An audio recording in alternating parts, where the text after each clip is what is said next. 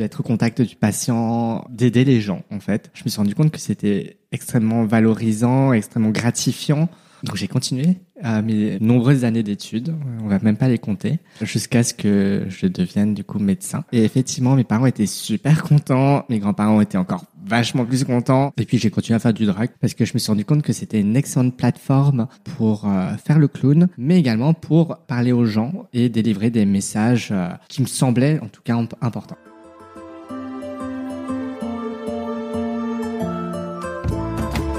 Ma vie tourne autour de la nourriture, donc je pense que ça c'est assez asiatique. En tant qu'asiatique, on nous a longtemps mis dans des cases. Je suis donc euh, française, j'ai été adoptée et je suis d'origine vietnamienne. Je pense que mon attitude, c'est aussi de infiltrer tous les espaces artistiques et créatifs avec nos histoires. Et je suis d'origine sino-cambodgienne. Mais moi, mon attitude, c'est de me raconter en tant qu'asiatique. Bienvenue sur Asiatitude, le podcast qui interroge des personnalités asiatiques de France. Pourquoi Asiatitude? Parce que je pense qu'être asiatique, c'est bien plus qu'une origine. C'est une identité, c'est une fierté, c'est une façon d'être, une attitude ou plutôt des attitudes.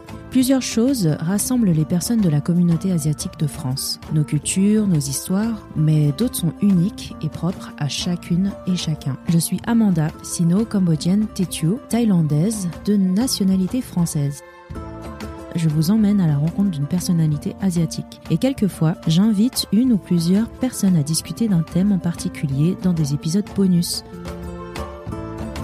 Pour suggérer des thèmes, des invités ou proposer votre témoignage, envoyez-moi un mail. Toutes les informations sont en description de l'épisode. A tout de suite avec l'invité de la semaine.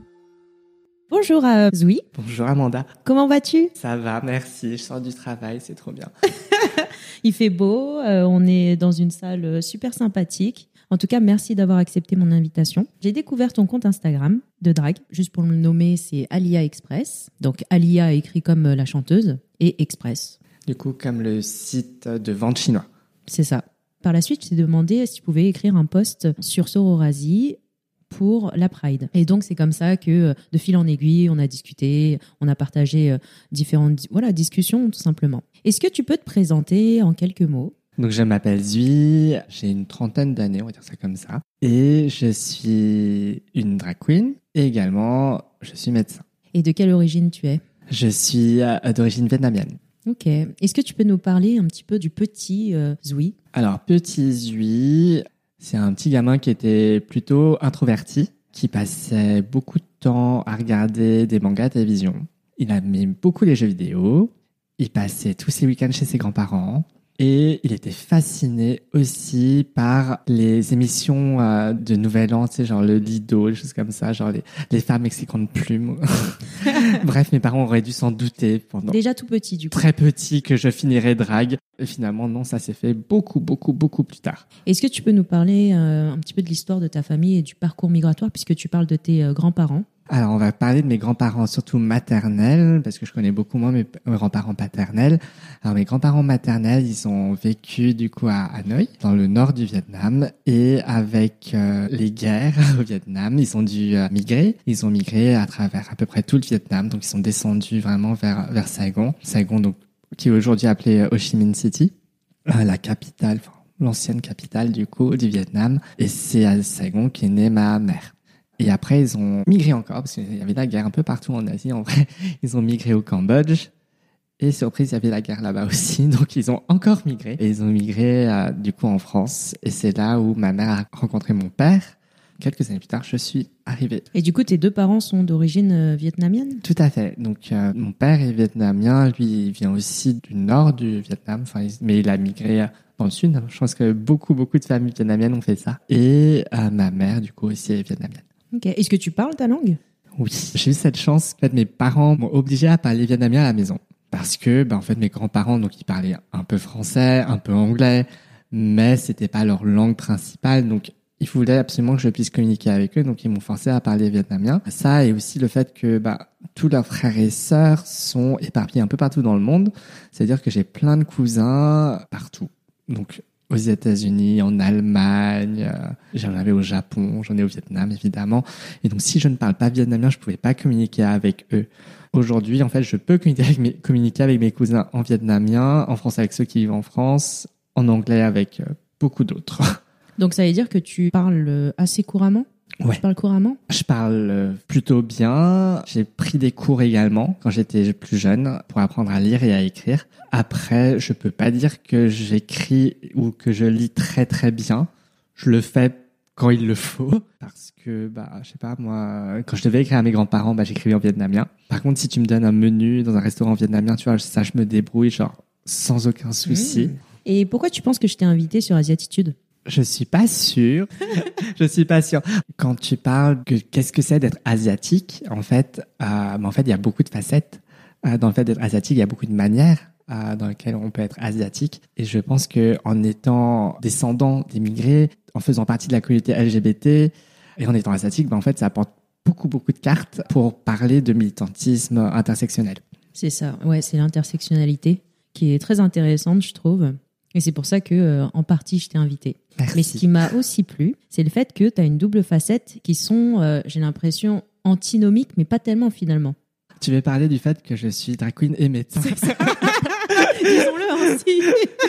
Euh, Ouais, Non, ça. parce que moi, dans l'idée, je pense qu'être médecin, c'est assez sérieux. Tu sais, Ouais. Ils parlent d'une voix assez. Bon, ils écrivent super mal, les médecins. Mais J'écris vachement bien. c'est vrai? Eh ben, t'es le seul alors.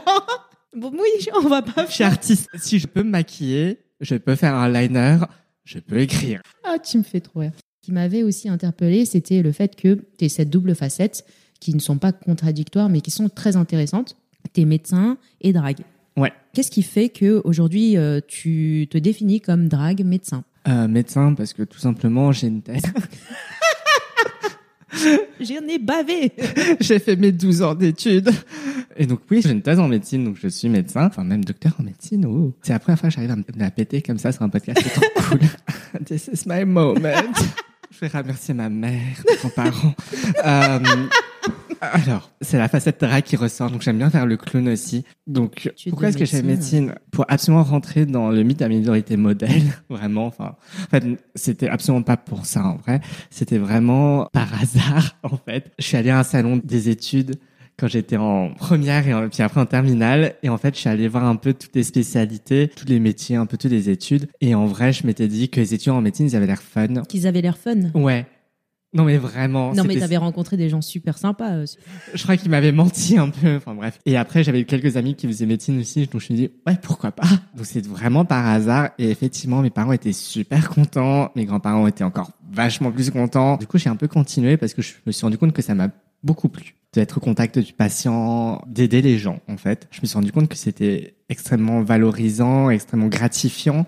Donc j'ai continué mes nombreuses années d'études, on va même pas les compter, jusqu'à ce que je devienne du coup médecin. Et après, une fois que j'avais terminé mes études de médecine, il faut savoir que je suis un peu hyperactif, donc je fais beaucoup beaucoup de choses à la fois. Euh, j'ai commencé un peu à m'ennuyer, et j'ai commencé à faire du drag parce qu'en fait une copine m'a dit un soir d'Halloween, tiens, il y a, il y a un concours euh, de drag, euh, je vais te maquiller, vas-y, va sur scène, parce qu'elle savait que j'aimais bien l'émission euh, RuPaul Drag Race. Je me dit, ouais, pourquoi pas? Et à partir de là, j'ai trouvé ça très, très drôle. Donc, j'ai continué, j'ai appris à me maquiller tout seul. Et puis, j'ai continué à faire du drag parce que je me suis rendu compte que c'était une excellente plateforme pour faire le clown, mais également pour parler aux gens et délivrer des messages euh, qui me semblaient, en tout cas, imp- importants. Est-ce que tu peux nous expliquer euh, ce qu'est euh, concrètement le drag? Alors, le drag, c'est une forme artistique déjà.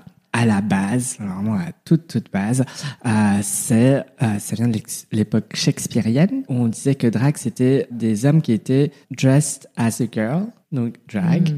Donc à la base c'était des hommes qui s'habillaient en femmes pour jouer des rôles de femmes dans le théâtre shakespearien. Mais le drag a énormément évolué et en fait si on regarde à travers l'histoire, en fait le drag ça a pas commencé à l'époque shakespearienne en fait.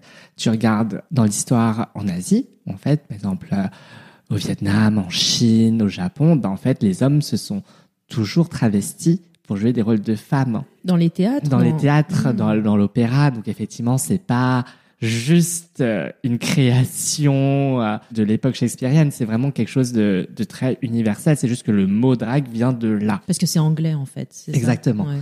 Après, effectivement, le drag maintenant, il a énormément évolué et il y a toutes sortes de formes et de personnes qui font du drag. C'est-à-dire que on peut être un homme qui fait du drag, on peut être une femme qui peut faire du drag, on peut être un homme cis qui fait du drag, un homme trans qui fait du drag, une femme trans qui fait du drag. Enfin, on peut avoir n'importe quelle identité de genre et faire du drag. Et le drag peut être une caricature d'un genre, mais ça peut être également une créature un peu bizarre. Ça peut être juste une transformation, une création d'une nouvelle identité. Et même aujourd'hui, en fait, c'est pas forcément des créations d'identité. Par exemple, dans le cabaret français, à la base, on avait, on a toute cette culture euh, du transformisme où en fait, c'est la plupart du temps, c'était souvent des hommes qui interprétaient des grandes divas françaises. Donc vraiment cette culture où elles où il reprenait l'identité d'une grande artiste française. Euh, On a ça aussi dans, aux États-Unis, mais vraiment c'est quelque chose de très artistique. J'ai l'impression que c'est pour libérer la vraiment- créativité de chacun. Exactement. Peu importe en fait notre orientation sexuelle. Plus que l'orientation sexuelle, c'est vraiment l'orientation, je pense, de genre. Parce que Est-ce que tu peux expliquer ces deux notions? Parce que Bien sûr, bah, le genre, en fait, c'est si on s'identifie comme étant un homme ou une femme. Et ça n'a aucun rapport avec le genre biologique, qui est en fait le genre avec lequel on est assigné à la naissance, et les organes génitaux avec lesquels on est né. Donc ça, c'est le genre. Et l'identité sexuelle, c'est plutôt l'attraction sexuelle qu'on a envers une autre personne, qui peut être du coup une personne de même sexe, de même genre plutôt, ou pas. Ok. Qu'est-ce que tu vas toi chercher dans la performance euh, du drag? Initialement, c'était divertir. C'est vraiment, vraiment, faut vraiment faire Oui, le c'est vrai que c'est ta copine en fait qui t'a proposé. Ouais. euh, C'est vraiment du divertissement, c'est faire le clown sur scène, c'est vraiment faire des bêtises sur scène et faire les gens rire et qu'ils passent un bon moment et éventuellement je vais avoir des shots gratos. bon. Après, effectivement, maintenant avec vraiment la montée de la popularité du drag, en fait, il y a de plus en plus de monde qui viennent au spectacle de drag. Donc on est sur scène, on danse, on chante, on fait du lip sync. à- Oui, donc à Paris, mais un peu partout en France, un peu partout aux États-Unis, en fait un peu partout dans le monde, parce que vraiment, euh, vraiment dans tous les pays où je suis allé, en fait, on est vu. Et avec vraiment cette montée de popularité, en fait, ce qu'on a, c'est une plateforme. Et cette plateforme, on peut en faire ce qu'on veut. Et moi, j'ai choisi de l'utiliser pour faire du militantisme et pour délivrer des messages, surtout beaucoup de messages antiracistes, parce que en fait, je me suis rendu compte que c'était pas parce qu'on était une communauté qui était euh, minorisée, la communauté donc LGBTQI, euh, que on était absous de tous les biais en fait. C'est-à-dire que même dans cette communauté-là, on pouvait avoir des personnes qui avaient des biais racistes. Est-ce que tu en as rencontré? Je l'ai ré- rencontré déjà en tant qu'homme gay.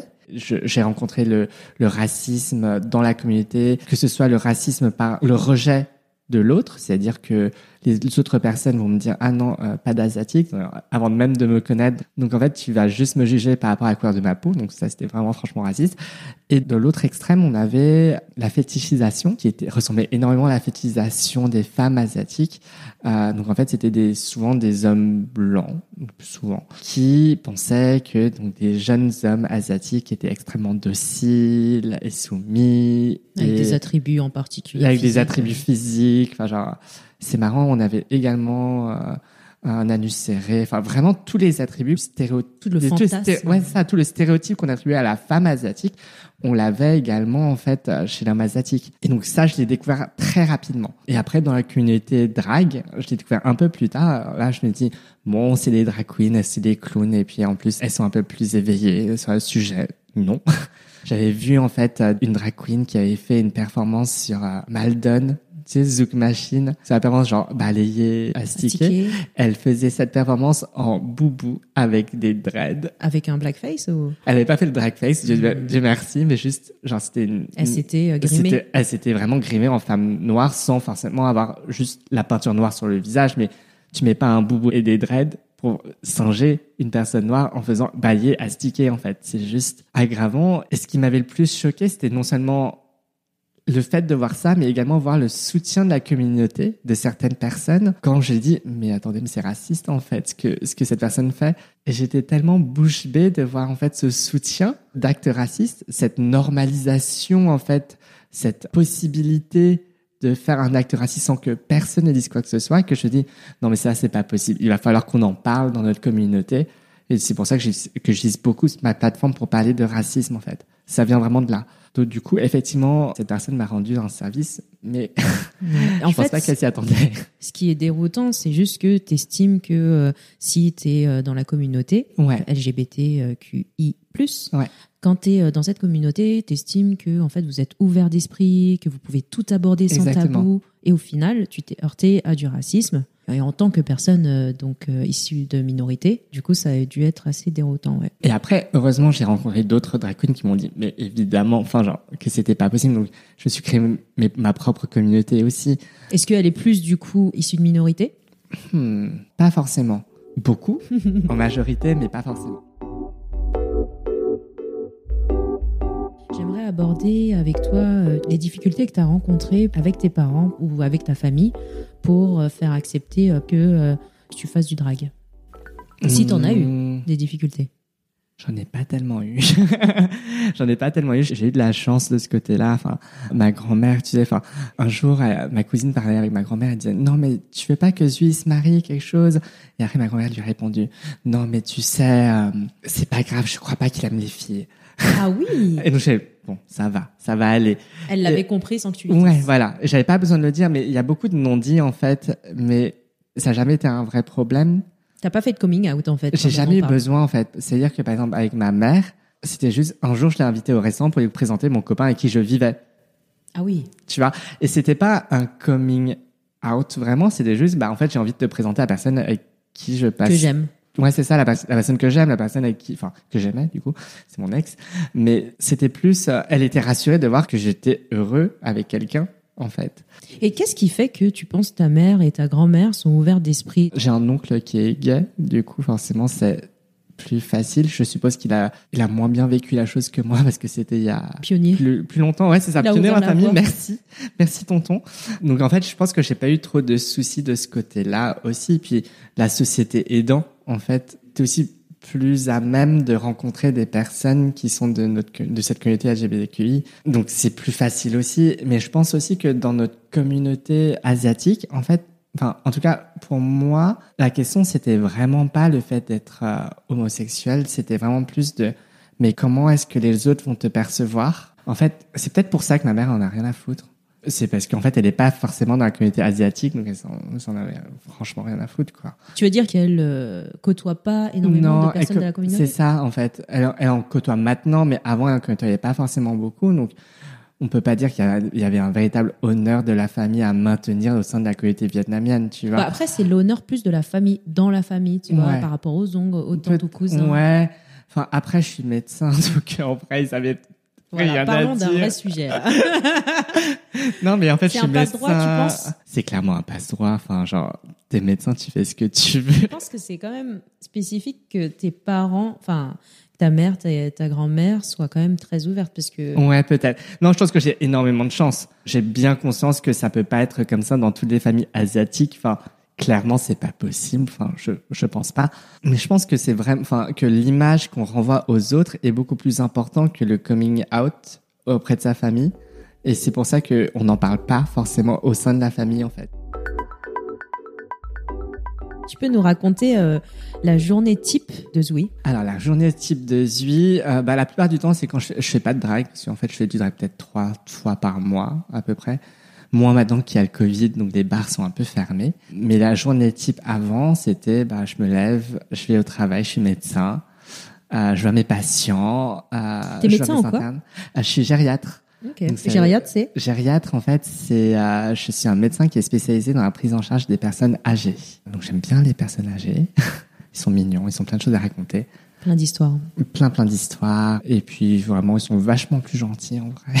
Donc après une fois que j'ai mes patients avec mes internes, je donne des cours ou je fais un peu de formation à mes internes ou mes ou à mes externes. Donc en gros c'est des étudiants en médecine qui sont en formation, plus ou moins avancés dans leur formation. Et puis après donc je rentre chez moi et si j'ai une soirée drag, c'est là où je commence à me préparer, je me maquille, je mets à peu près une heure et demie à deux heures pour me préparer. Puis après, je prends un Uber et je vais euh, directement euh, à la salle de spectacle où je me produis et euh, je fais rire les gens. Et pourquoi Uber? Tu prends un Uber? Parce que je vais pas marcher en talons. Parce que c'est des talons de genre 15 cm. Ah c'est oui. pas très Tu pratique. mets pas, tu fais pas à l'américaine, tu prends des baskets dans ton sac et Ah, flemme. Euh, je préfère prendre un Uber en vrai. Franchement, c'est plus sympa, quoi. Puis comme ça, je, j'y vais plus vite. Est-ce que tu penses que euh, ton histoire familiale et ta double culture ont euh, influencé ton parcours, que ce soit scolaire, personnel et de vie? Alors, je pense qu'en étant asiatique déjà, en fait, ça influence forcément ton éducation. Parce que tu as déjà ce regard de la société, en fait, qui te dit que bah, tu es asiatique, donc tu es bon en maths, tu es bon en sciences, tu vas avoir des facilités. Et puis effectivement, le regard de la communauté en général en, en vietnamienne, c'est euh, bah, en fait, euh, tu vas faire médecine, tu vas faire un G. Et tu- Est-ce que toi, tu as vécu ça à l'école où on estimait que c'était de fait inné que tu aies des euh, qualités? Ouais, c'était normal en fait. C'était pas genre, oh trop bien, t'as bien bossé. C'est genre, ouais, c'est normal. En fait, tu pas de mérite, c'est ça? Ouais, mais en même temps, j'avais pas l'impression d'avoir de mérite non plus parce que j'avais pas l'impression de travailler non plus. Donc, j'avais vraiment l'impression de rentrer pile poil dans le moule en fait de ce qu'on attendait de moi. Et finalement, je pense que ça a été beaucoup plus difficile par rapport à ma sœur. C'est-à-dire qu'elle, elle rentrait pas dans le moule et du coup, elle m'en a beaucoup voulu. Il y avait toujours cette comparaison entre nous deux, donc elle m'en a beaucoup voulu quand on était jeunes. Elle m'en a voulu, donc ça a joué énormément dans nos relations. Elle montrait pas l'exemple dans les études, qui était la priorité de mes parents, c'était les études, quoi. Donc c'était très difficile pour elle. Donc avec ma sœur, on n'a pas eu une très bonne relation bah, jusqu'à ce qu'elle parte de la maison, en fait. Et une fois qu'elle est partie de la maison, Comment ça se traduisait cette relation? Hum, mais en fait, on était juste pas proches. On était juste pas proches Est-ce que tout, euh, en vous fait. faisiez des coups bas? Ou Non, Est-ce que vous décrédibilisiez avec vos parents? Non, pas vraiment. C'était vraiment juste, on n'était pas forcément proches. On se parlait pas spécialement de nos journées. On parlait pas de. Vous échangiez pas On n'échangeait pas. On n'avait pas une vraie relation, en fait. Est-ce que c'est dû au fait qu'elle a vu ça euh, des parents ou c'est vraiment elle avait fait une fixette du coup sur euh, peut-être ta réussite?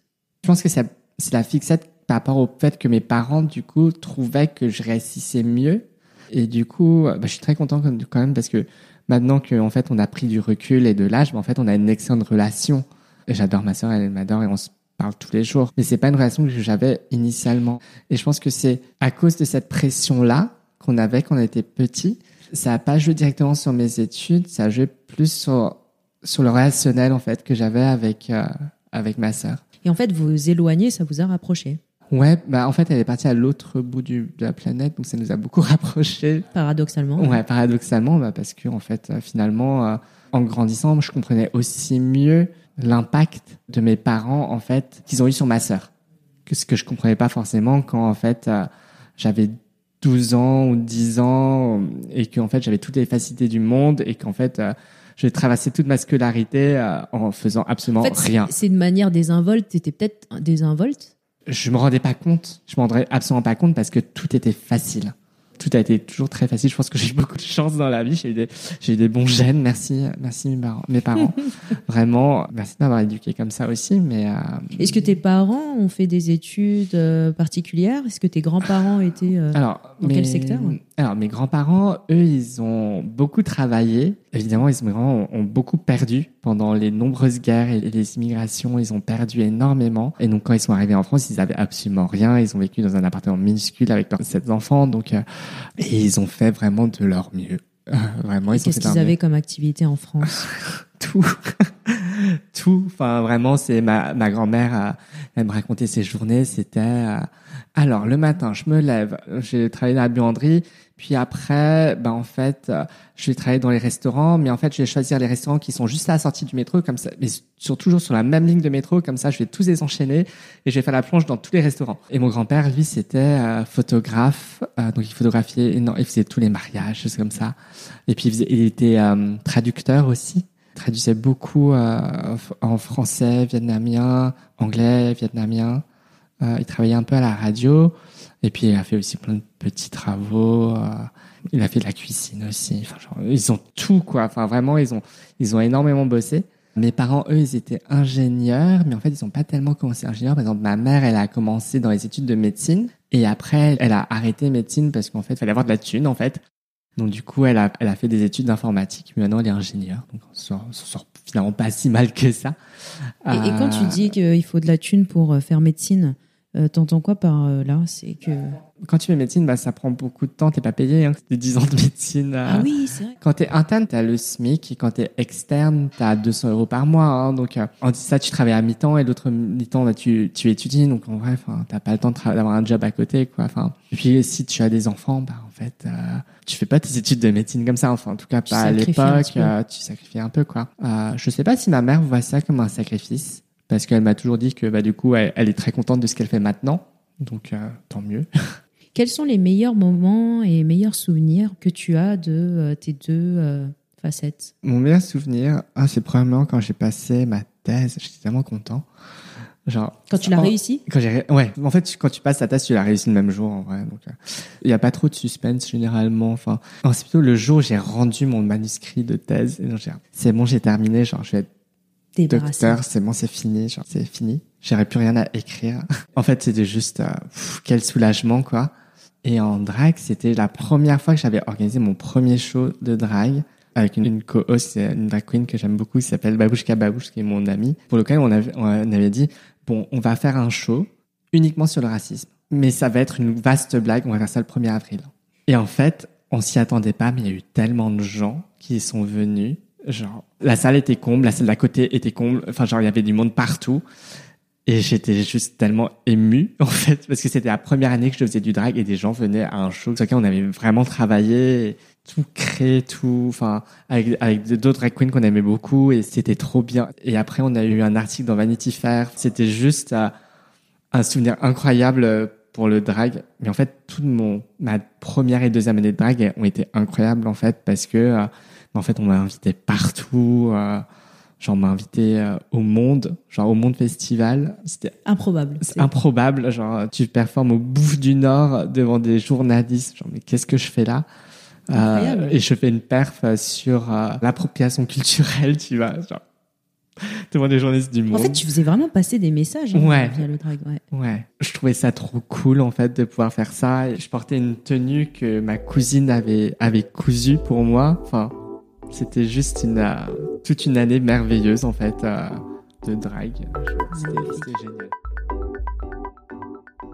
Du coup, tu m'as parlé du militantisme euh, via le drag, mais par contre, est-ce que tu as pu voir qu'il y avait aussi des façons de militer en tant que médecin? Je sais pas si je peux militer en tant que médecin, même si j'ai une plateforme en tant que médecin, mais en tout cas, je sais que je peux avoir un impact auprès de mes étudiants parce que j'éduque des étudiants en médecine, je peux leur transmettre ce savoir-là. Et en fait, le savoir, le, militantisme, euh, l'antiracisme que j'ai appris en tant que drag récemment, finalement, ça fait ça fait pas si longtemps que ça que je m'éduque. Je réalise que le racisme a vraiment infiltré toutes les strates et toutes les structures de notre société. Et la médecine n'est euh, malheureusement pas exempte finalement de ce racisme. Genre, elle n'est pas com- complètement pure parce que toutes les structures de la société, bah, elles ont été créées par les mêmes gens en fait, qui sont bah, en fait des personnes blanches. Est-ce que tu l'as noté de par tes collègues? Je sais pas, on parle du fameux syndrome de méditerranéen. Le syndrome méditerranéen, en fait, c'est euh, ce syndrome qu'on affecte aux personnes du pourtour méditerranéen. Mais quand on dit pourtour méditerranéen, en vrai, c'est des personnes qui viennent du Moyen-Orient. Enfin, si on peut appeler ça vraiment le Moyen-Orient, bref. Bon, on, on va pas revenir sur ce terme. Et de l'Afrique aussi, non? De, c'est, ouais, c'est ça. En fait, le, c'est ça. C'est-à-dire que initialement, on dit que c'est le pourtour méditerranéen. C'est pour ça que ça donne le nom. Mais finalement, en fait, c'est toutes les personnes africaines, que ce soit du Maghreb ou de l'Afrique subsaharienne. Et ça donne, en fait, des clichés, des stéréotypes. On dit que, bah, en fait, euh, elles en font des tonnes, elles vont crier, mais elles vont pas vraiment avoir mal. Elles vont- genre, même si elles ont mal, mais elles vont crier énormément. Donc, c'est, non, mais vous inquiétez pas, c'est juste un syndrome méditerranéen, c'est pas, elle a pas vraiment mal, elle souffre pas vraiment. En fait, on minimise énormément la souffrance des gens en disant que c'est des personnes qui sont extrêmement expressives, extensives, dans, elles sont un peu histrioniques, tu vois, dans, dans leur euh, manière d'agir. Et du coup, bah, en fait, on a tendance, en minimisant cette souffrance, en minimisant cette douleur, à moins bien la traiter. Et tu vois, c'est ce que ça donne des cas comme, euh, bah, récemment, Naomi Musenga, qui est décédée parce qu'en fait elle a appelé le SMUR et malheureusement les personnes qui l'ont eu au téléphone ont énormément minimisé sa douleur en- alors qu'elle disait bah en fait j'ai très mal je vais mourir et les gens disent mais non vous inquiétez pas vous n'allez pas mourir enfin genre vous exagérez Et c'était au téléphone, ça, il me ça c'était au téléphone C'est parce ouais. qu'elle avait un accent ou euh, qu'on a détecté que. euh, je sais pas si c'est en l'accent je sais pas si est-ce que c'est l'accent ou est-ce que c'est le nom? Ah oui, oui. Parce que ça peut être le nom aussi. Est-ce que tu dis ton, tu donnes ton nom Je sais pas. Mais dans tous les cas, en fait, c'est, vrai que le syndrome méditerranéen, c'est quelque chose que j'ai appris pendant mes études. Genre, c'est quelque chose qui m'a été transmis. Euh, pas forcément écrit noir sur blanc dans les livres. Non, parce que c'est plus insidieux. C'est quelque chose qu'on se transmet à la parole, en fait. Tu vois, c'est quelque chose que tu apprends en stage. C'est pas officiel. On sait tous que beaucoup de médecins et d'infirmiers, d'aides-soignants connaissent ce faux syndrome, en fait. Et c'est enrageant de voir que, en fait, je l'ai appris. Peut-être que je l'ai retranscrit à d'autres euh, étudiants. Maintenant, en tout cas, je le fais plus. Ou pas, du coup. Mais il n'y a pas que ça, tu vois. C'est d'ailleurs qu'il y a des stéréotypes dans peu pour à peu près tout le monde. Par exemple, pour les patients asiatiques, ils sont un peu plus calmes. euh, donc, et donc, ils sont plus tranquilles. Donc, on- aime bien avoir des patients asiatiques, c'est cool. En plus, les familles, elles sont trop sympas, elles te donnent toujours plein de nourriture. Genre, t'es trop content d'avoir des patients asiatiques. Et puis, vraiment, comme elles sont très calmes. Sauf que, à l'inverse, ça, ça donne un autre type de racisme, en fait. C'est-à-dire que, comme elles sont calmes, ben, en fait, on va les laisser un peu dans leur coin. Tu vois, on va, Les tenir informés, c'est par rapport à ça non, c'est par exemple euh, les patients qu'on dit confus, par exemple. En fait, la confusion, c'est un symptôme médical qui dit que c'est une personne qui a une rupture vraiment dans un, d'un état neurologique. Et quand on a ce syndrome-là, c'est un syndrome, on peut être très agité, comme on peut être pas du tout agité. Et quand on n'est pas du tout agité, bah, du coup, on s'en rend moins compte. Parce que, Mhm. bah, une personne est confuse, mais elle est tranquille dans son coin, donc on fait pas gaffe. Bien sûr. D'accord? Bah, C'est un peu le même, la même chose avec les patients asiatiques. Comme elles sont un peu dans leur coin, elles te disent Ouais, ouais, ça va, bah, tu fais pas gaffe à leurs symptômes en fait. Et c'est un peu ça qui est vachement dangereux en fait. C'est d'avoir ces, ces stéréotypes de dire Non, mais de toute façon, elle est calme, ça va. Bah non, en fait. Parfois, elle est calme, ça va pas. Quand on regarde en fait les études psychiatriques, en fait, on sait que aux États-Unis, par exemple, les personnes d'origine asiatique sont beaucoup plus à même d'avoir des symptômes de dépression. Et quand on les traite, elles s'en sortent moins bien que les personnes euh, non asiatiques. Et on sait aussi que lorsqu'on prend en compte le fait qu'elles sont asiatiques, elles guérissent aussi plus. Parce qu'en fait, il faut prendre en compte la culture des gens, leurs croyances, pour les soigner.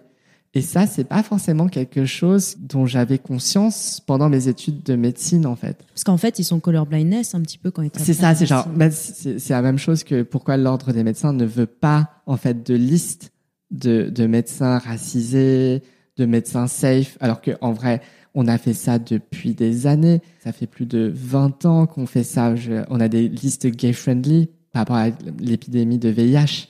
Euh, on avait besoin de médecins gay-friendly qui connaissaient le VIH pour traiter les personnes atteintes de VIH. Sinon, les personnes atteintes de VIH, elles avaient honte. Elles ne voulaient même pas aller voir les médecins et elles mouraient.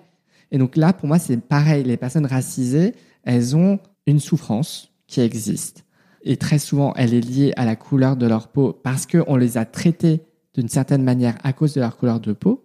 Elles ont peur d'aller voir le médecin, elles ne se font pas traiter. Et du coup, d'avoir des listes de médecins safe, en fait, ça permet de traiter ça. Mais quand on te dit non, mais c'est bon, on est tous médecins, on veut soigner tout le monde, effectivement, je dis pas le contraire.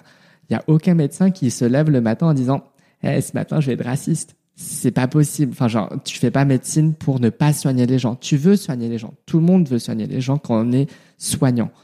Mais tu n'es pas exempt d'avoir des biais racistes ou d'avoir des biais misogynes.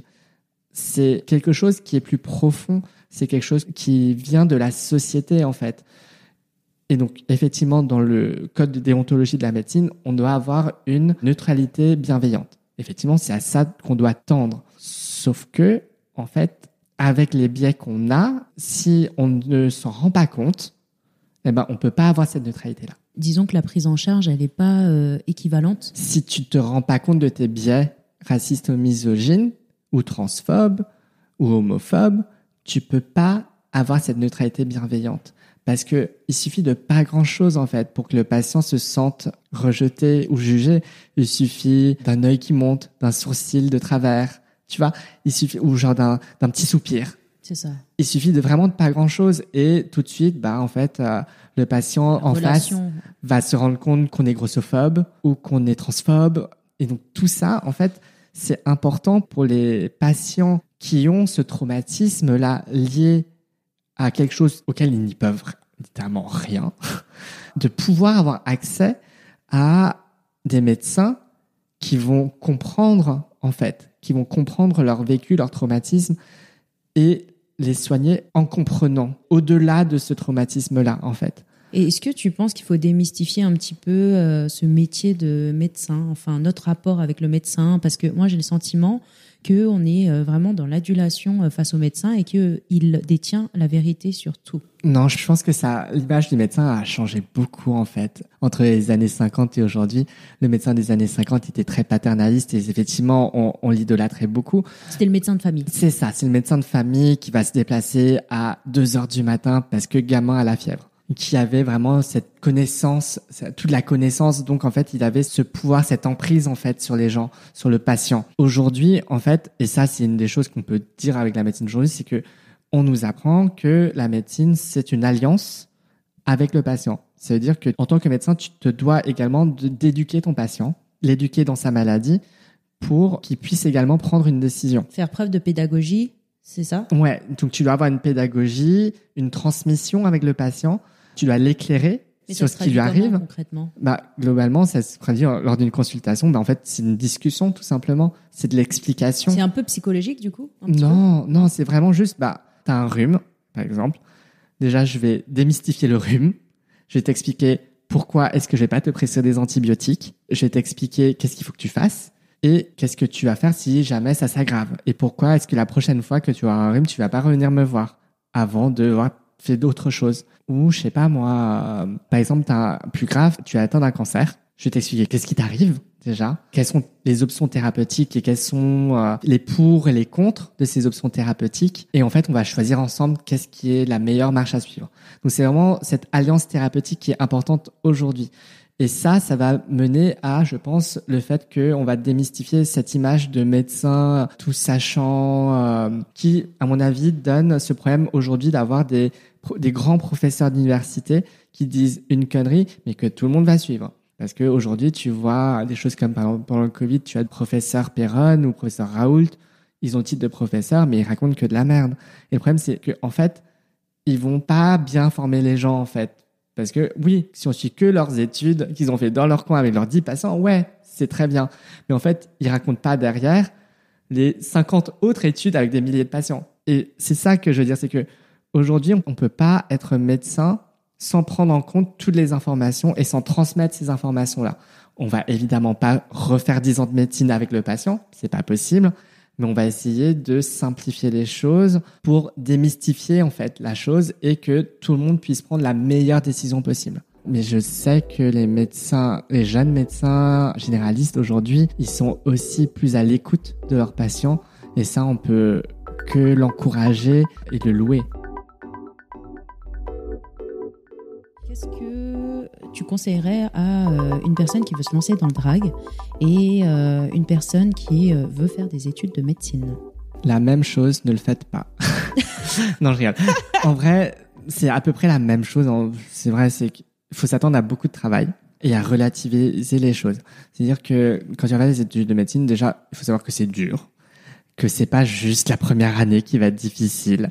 Les années d'après sont pires, mais que en vrai, en fait, les études sont un moyen. Le moyen, c'est d'aider quelqu'un d'autre, d'aider d'autres personnes, d'aider des milliers de personnes en fait, de les soulager et c'est génialissime et ça va être le seul but. Si tu veux devenir médecin, c'est juste te poser la question de pourquoi tu veux faire médecine en fait. C'est vraiment le, le plus important. Et puis si tu te dis que tu as envie de faire médecine parce que tu as envie de soigner les gens et de les aider, dans ce cas, il faut que tu te donnes les moyens de le faire. Donc il faut travailler beaucoup. Il faut vraiment travailler beaucoup. Et écouter aussi. Écouter les patients. Ne pas oublier d'écouter les patients. Je pense que c'est le plus important. Mais en tout cas, avant que tu arrives à écouter les patients, il faudra déjà réussir tes, ton concours. Donc euh, avant, il faudra travailler. Et pour les personnes qui voudraient faire du drag, il faut beaucoup s'entraîner Il faut beaucoup s'entraîner à se maquiller parce que, en fait, même pas en fait. Tu peux te maquiller mal et faire du drag, en fait, on s'en fout. Pour moi, il faut juste relativiser les choses. Le drag, c'est un jeu d'acteur, d'actrice. C'est du divertissement, c'est du hobby. C'est pas de jeunes drag qui commencent le drag. Quel âge? Je sais pas, 16, 17, 18 ans, qui se prennent énormément au sérieux parce qu'elles pensent que ça pourrait être une carrière. Et effectivement, ça pourrait être une carrière pour elles. Mais parmi les centaines de drags qui vont commencer à cet âge, combien vont réussir à faire une carrière en fait? Bah, pas tant que ça, parce qu'en fait, on n'est pas aux États-Unis. Et même aux États-Unis, bah, en fait, à part les, les 10 élus tous les ans pour l'émission euh, de télé-réalité, bah, en fait, les, tous les autres, elles galèrent vraiment. Donc, il faut savoir que vous allez galérer en faisant du drag. Et surtout, vous allez construire une identité, mais avec le regard des autres. Parce qu'ils sont trop jeunes, c'est ça? Ils manquent de maturité? Ouais, et, et en fait, le truc, c'est que quand tu te construis ta propre identité et que les gens vont te regarder et te juger, ça peut être très compliqué si tu n'es pas assez mature et que tu n'arrives pas à avoir assez de recul encore. Je leur conseillerais vraiment de prendre un moment pour elles-mêmes et vraiment d'avoir ce recul de dire, mais en fait, c'est que du drag. Ce sera pas que ça ta vie, en fait. Comme dans toutes les choses, finalement, de la vie. Qu'est-ce qu'on peut te souhaiter pour la suite? On peut me souhaiter qu'il y ait le vaccin pour le Covid, pour que les bars puissent rouvrir et que je puisse refaire le clown sur scène. On peut me souhaiter aussi que les gens se rendent compte que le racisme, en fait, c'est pas juste des actes individuels, mais vraiment une structure, une structure qui nous entoure tous, dans lequel on baigne tous, et qu'il faut vraiment déconstruire. Euh, mais pour le déconstruire, il faut s'en rendre compte. Et si on arrive à normaliser le fait de déconstruire, en fait, de se rendre compte du racisme, peut-être qu'on irait tous mieux. Du coup, j'aurais moins de travail euh, en tant que militant et je pourrais juste faire le clown et ça, ce serait trop, trop cool. Joli mot. Où est-ce qu'on peut te retrouver? Alors, on peut me retrouver sur Twitter ou sur Instagram. Sur Instagram, c'est là où je mets des jolies photos et où je reposte beaucoup d'infographies sur, euh, ben, en fait, sur le militantisme. Voilà. On peut me retrouver sur Twitter où là, en fait, je raconte beaucoup, beaucoup, beaucoup de bêtises. Et de temps en temps, je parle de médecine ou de choses un peu plus sérieuses. Et on peut me retrouver donc à, deux endroits différents.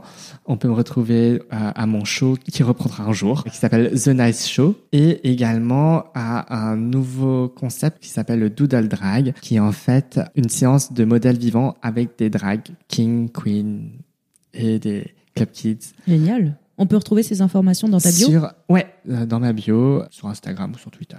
Ou sur Facebook aussi. J'ai une petite dernière question. C'est quoi ton asiatitude à toi? Mon attitude, c'est vraiment la bouffe. c'est aller manger, c'est goûter à peu près tous les restaurants euh, asiatiques euh, Possible et imaginable. possibles et imaginables. Essayer de trouver le meilleur dim sum parisien que j'ai toujours pas trouvé. Mais bon, si quelqu'un connaît un bon restaurant de dim sum, je lance un appel euh, parce que je ne connais que les restaurants de ravioli et de vraiment de pouvoir parler de nourriture asiatique pendant des heures et des heures et des heures. Vrai passionné. Génial. Merci pour tout. Merci Amanda. À bientôt. À bientôt. Merci d'avoir écouté cet épisode. Ce podcast a été réalisé par toute l'équipe d'Asiatitude.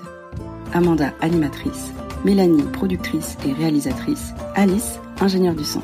Si vous aimez ce podcast, vous pouvez lui envoyer de la force en vous abonnant, en en parlant autour de vous, en nous laissant un commentaire sur Apple Podcast et une petite note, et ou des petits mots d'amour par email ou sur les réseaux sociaux.